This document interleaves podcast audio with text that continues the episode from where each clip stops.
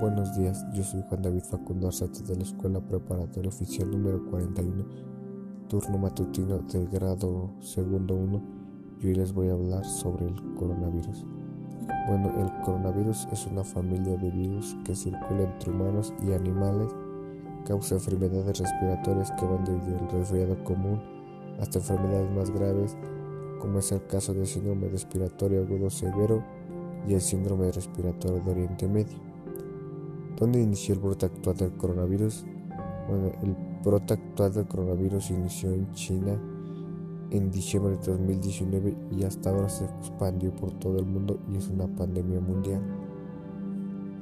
Este virus se transmite de una persona infectada a otra a través del aire al toser y estornudar, al tocar o estrechar la mano de una persona enferma o al tocar un objeto o superficie con el virus y luego tocarse boca, la nariz, ojos antes de lavarse las manos.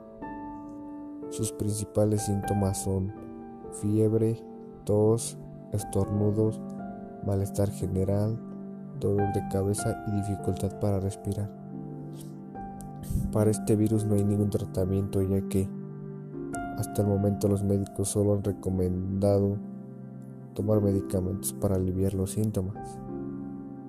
Sus principales medidas de prevención son lavarse manos con frecuencia, al estornudar tosir o toser, cubrirse la nariz y boca con un pañuelo desechable o al ángulo interno del brazo, otra y la más importante, evitar contacto directo con personas que tienen síntomas de resfriado.